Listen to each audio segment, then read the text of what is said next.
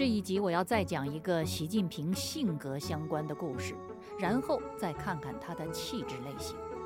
不过在开始之前，我首先要指出，人的性格和气质虽然各有千秋，但它不是对人进行道德褒贬的依据。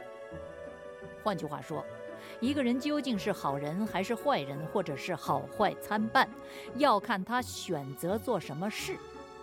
急性子、慢性子都会作恶，也都会行善。坚忍不拔的作恶的，只能是一个坚忍不拔的恶人；优柔寡断的行善的，依然可以说他是一个优柔寡断的善人。自由亚洲，北冥非常时，我是北冥。性格和气质能导致一个人行动的不同的风格，但是。不能改变行动本身的性质，这就像路线图和目的地的不同。不同的道路和路线迟早都能达到目的地，但是如果目的地选错了，道路越平坦，错的越离谱。区分这一点，对于一个领袖人物非常重要，而对于一个独裁者来说是至关重要。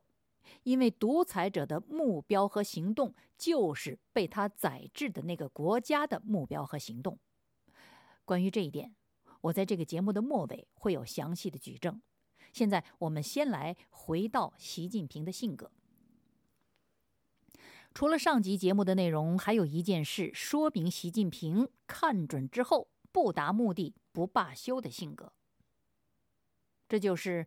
在他十次申请终于入党之前，申请入团的做法。习近平知道入团这件常人追求进步的事儿，在他这个另类子弟而言是阻力重重，所以写完了入团申请书，他请大队支书到自己的窑洞，一盘炒蛋，两个热馍。等到支书吃完之后，他才开口：“俺的申请书递了吧？”支书没递，都知道公社有既定政策。习近平是个可教子女，可教就是可以教育，并且可以教育好的意思。这本身就是一个归为另类的政治标签，如同政治运动中被打成右派的人们，后来因平反而摘掉了右派的帽子，从此他们不再是右派，但是却成了摘帽右派一样。你。依然是个右派，只不过是摘了帽子的右派而已。再有，上级还说，习近平没划清界限，意思是，他跟他的反动父亲没有做政治、经济、亲情等关系的切割，所以支书压根儿就没准备把习近平的入团申请书递上去。习近平大概对此早有预料，不然他不会炒鸡蛋、蒸馍馍、盘腿上炕。耐心的等着书记吃完再开口。这时候，他就反问支书说：“啥叫可教子女？一个人是什么问题，总得有个结论。俺父亲什么结论？你得到哪个中央文件了？”由于周恩来的暗中保护，习仲勋的案子常年处于审查状态，中共中央确实一直没有给出一个结论。这个城里来的娃儿用质问的口气告诉大队支书说：“他大名鼎鼎的老爸，中共中央没给定性。”这个说法听上去挺吓人。支书炒蛋热馍下肚，听见中央文件这回事儿，觉得是个理儿，那就往上递。不料出了习近平的窑洞，理就变回去了。支书被公社臭骂一顿。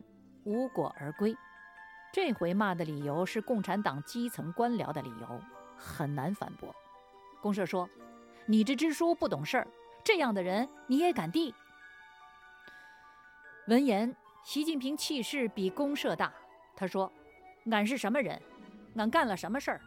他反问支书：“俺写了反动标语，还是喊了反动口号？俺追求上进，有什么不对？”说完不几天，写了第二份申请，再请支书递上去。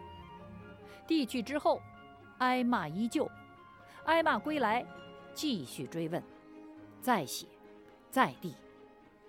如是这般，习近平加入中国共青团的申请书先后写了八份，递了八次，第八个回合还真批下来了，他正式成为中国共青团员。不过，跟后来入党的经历相似，他之所以最终被批准入团，也是因为半路杀出个程咬金。十份入党申请书之后，杀出来的是延川县团支部书记。上集我们说过，这八份入团申请书之后，杀出来的是文安义公社团支部书记。这位团支部书记没请习近平到他的村里头蹲点儿，而是找到习近平，跟习近平聊了五天，完全被习近平打动，成为习近平的死党。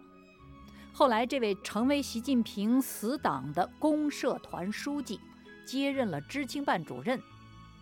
有一天，他把习近平拉到一个没人的小山沟，坐在青石板上，然后呢，他拿出了习近平所有的黑材料给习近平看，并且他当着习近平的面，把那些黑材料统统烧掉了。中共党性。在大会、小会那些公开处，在公事公办的那些台面上，到处闪光。可是人性和常识在山沟沟里的黄土地上，在人与人的私下交往中顽强的生长。我们回看返回梁家河之后的习近平，他恳切的投身群众，融为群众之后，改变身份十八次。申请，相当于十八个台阶，入团入党等于是两个重要的人生里程。由此，习近平从社会底层终于站到了领导中国的执政党的队伍里。若没有锲而不舍、持之以恒的毅力，是难以想象的。习近平回忆说：“上山下乡的生活对他的影响相当深刻。”重要的依据就是，使他形成了脚踏实地、自强不息的品格。这句总结，确是他性格的真实写照。现在我们来看看习近平的气质。我要先界定一下气质这个概念。这里所说的气质，不是广义的，不是人们平常所说的人的风貌风格，而是狭义的。是以生物生理学为基础的人的内在心灵与精神状态的特质，显然它是先天生理因素，而不是后天环境导致的。因此，它不能提供社会学对人的解释的范式。气质在性格中扮演极为重要的角色，它几乎就是人的性格的底色。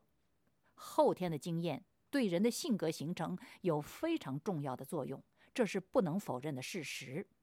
但是后天的经验和经历，一般来说只能相对强化或者弱化这个底色，却不大可能完全彻底的改变或消灭这个底色。也就是说，先天的气质决定人的性格特征，而后天的环境强化或弱化这个性格特征。正因此，我们看到家庭环境作为最重要的人生经验场所，本该在人生早期对性格的形成产生深远的影响。但是，我们经常看到的情况是，同一个家庭环境出生的兄弟姐妹之间，性格的差异往往很大，有时甚至是全然相反。这几乎是一个家族里的常见现象。比如说，毛泽东足智多谋，不形于色，胸有成竹。他的胞弟毛泽谭却智谋不够，脾气急躁，情绪不稳定。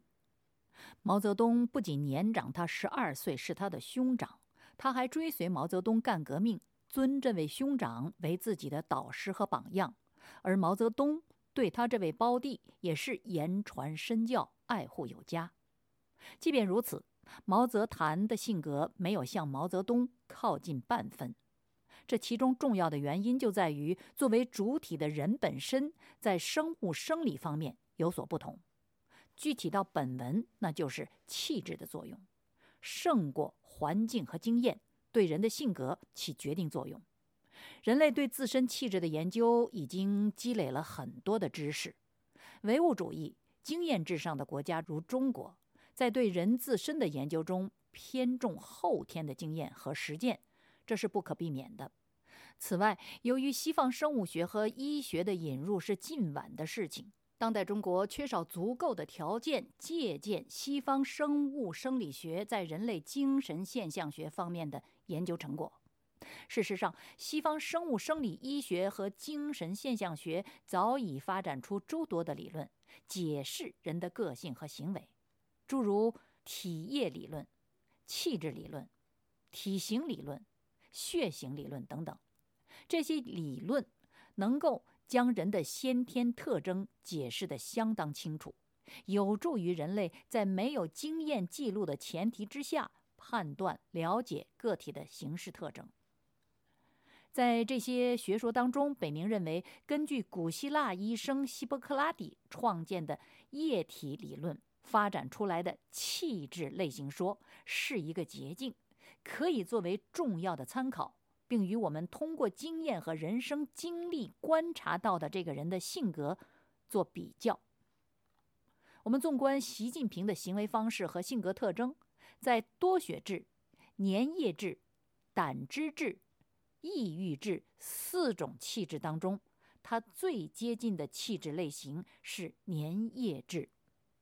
这种气质天性比较平和、克制，行事喜欢规律，目标性强，注意力集中，脚踏实地，待人持重，不善言辞，不卑不亢，凡事宁愿计划，喜欢。一往直前，同时也因循守旧。这种气质，反应不够机敏，不太容易随机应变。万一改变，基本不再回头。他们一般能够坚持不懈，始终如一，所以做事不做则已。一旦开始，就会坚持下去，直到最后。这就是习近平的气质了。在观察了习近平的行事风格之后，我基本上把习近平的性格和气质到这一集就分析完了。在节目的一开始，我说过，领袖人物，尤其是独夫的性格，不是国家命运的决定因素，决定的因素是他所选择的目标。目标错误，性格气质越坚定，错的越顺利，越离谱。希特勒。性格坚强，意志坚定，以至于在二战时期导致德国走向毁灭的战争进程中，没有一个德国军事将领能够说服他。施曼泰因，二战时期德军陆军元帅回忆说，他担任集团军司令时，在作战会议上，希特勒为自己的观点辩护时，表现出难以置信的坚韧性。他说，在我认识的人中间。还没有哪一个在这种争论中具有与他相等的耐力和韧性。将军们经常花数个小时，而不能丝毫动摇希特勒的意志和作战的决心。他们因此不再期待说服希特勒采纳他们的意见。有一段时间，他们只是针对某个军事建议。私下里问与希特勒开会的总参谋长蔡茨勒将军：“你跟希特勒已经战了几个回合了？”了解这段历史的人都知道，就是因为希特勒不为任何人所左右的坚定意志，也是因为无法拉住他这辆毁灭德国的战车，才有了刺杀希特勒的计划和行动。上个世纪作为人类历史上非正常死亡人数最多的世纪，给人类带来的这种灾难性后果的权势人物，除了希特勒，还有列宁、斯大林、毛泽东、波尔布特等等，他们都具有意志坚定、百折不回的性格特质，而具有同样性格、带领人们一往无前、抵抗灾难、造福人类的领袖，在上个世纪。也不乏其人，比方说，领导英国人民抗击德国入侵的英国前首相丘吉尔；比如领导中国人民抗击日本侵略军的国民政府军事委员会委员长蒋中正；还有中缅印战场上美国空军将领陈纳德，欧洲战场上的美国将军巴顿。习近平沉稳持重、坚韧不拔的性格和平和克制、始终如一的粘液性气质，在很大程度上决定他的做事风格，也就是他如何做事。但是他做什么事、采取什么政治立场、选择什么人生道路，是他的价值，也就是他的世界观决定的。以他的性格。他可以坚韧不拔的、百折不挠的恪守文明，抵御邪恶；也可以坚韧不拔、百折不挠的破坏文明，实施邪恶。下集节目我们就开始在这方面做一些浅显的探索。这是自由亚洲，北冥非常时，我是北冥，谢谢收听，我们下次节目再会。